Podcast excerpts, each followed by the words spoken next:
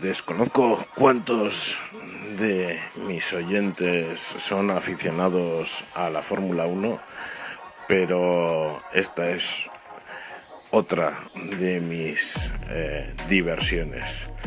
En cuanto a deportes es este el único que me entretiene si se puede llamar deporte, porque en realidad todos sabemos que es un gran negocio.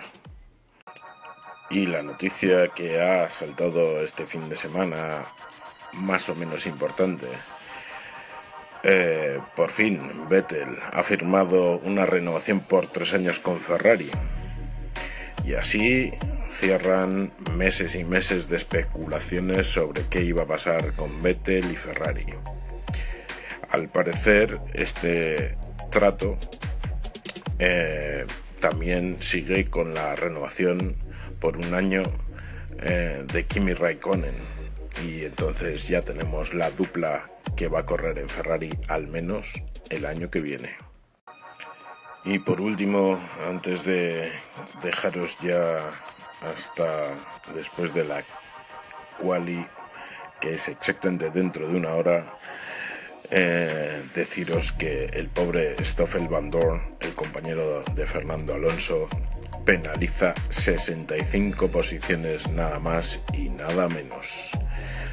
El cambio de las especificaciones del motor le ha hecho caer más allá de la línea de salida de Spa. Mm, creo que empieza en Francia o algo así. Venga, hasta luego. Bueno, bueno, bueno, pues Fernando ha caído en la Q2 y no va a pasar a Q3, todo gracias a Hulkenberg que lo ha tirado de la posición 15 a la 16. En fin, en fin, a ver cómo queda la Q3. Hasta luego.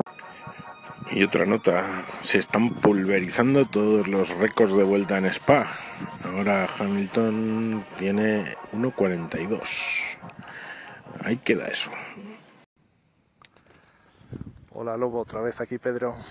Nada, yo soy aficionado también a la Fórmula 1, así que encantado de que nos comentes las cosas aquí por Anchor. Entre otras cosas porque no puedo normalmente verlo, porque como es de pago y si te pilla fuera de casa no lo puedes ver, bueno, en fin, un desastre esto. Y respecto de Alonso, pues nada, con McLaren Honda, pues ya, ya hemos pasado el tema de darle más oportunidades y de creernos que va a mejorar. Y respecto de la eh, lucha Ferrari y Mercedes, pues este año está interesante. Por fin hay un año que hay mundial, ¿no? Porque antes era una escudería, llegaba, ganaba, ganaba, ganaba, ganaba y ganaba el mundial y ya está.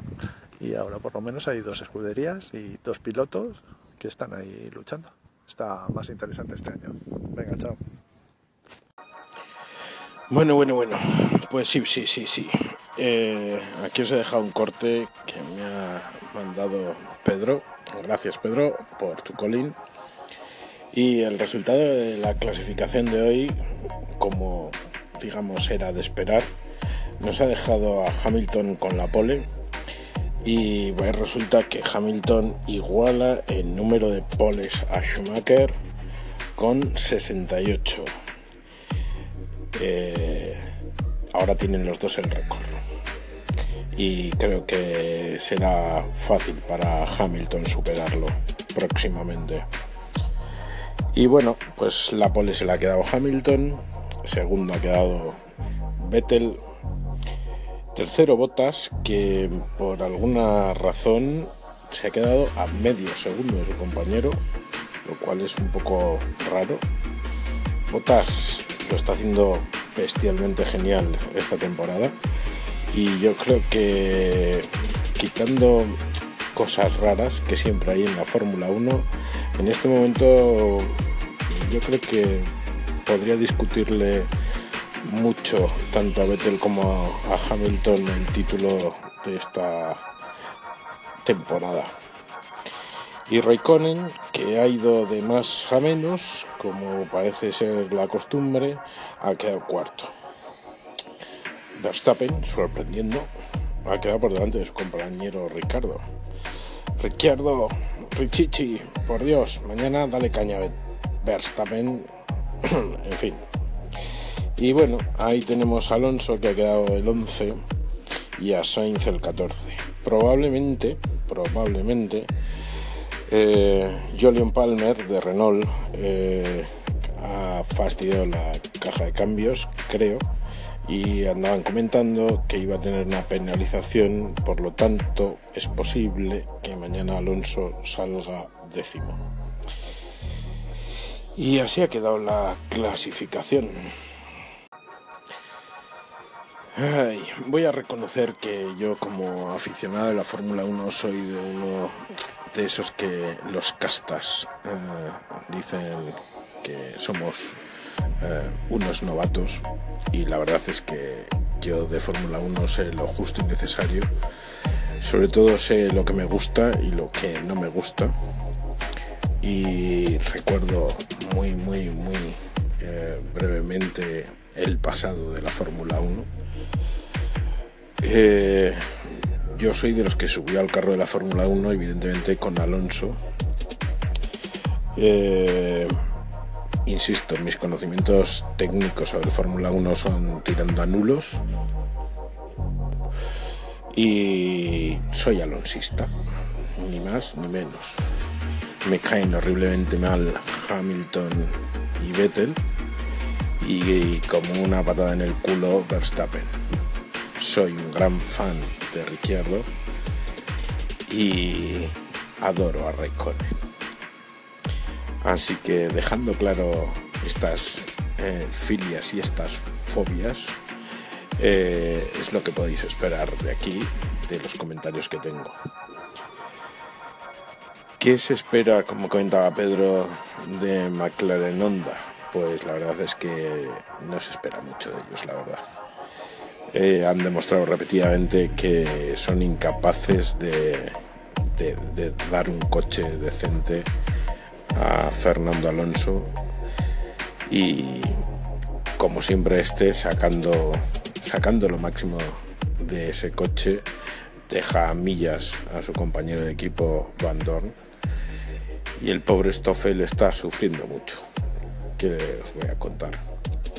Respecto a la pugna eh, Mercedes-Ferrari, pues sí, a principio de año parecía que sí, sí parece que sí, de hecho, Vettel es el primero en el campeonato del mundo este fin de semana.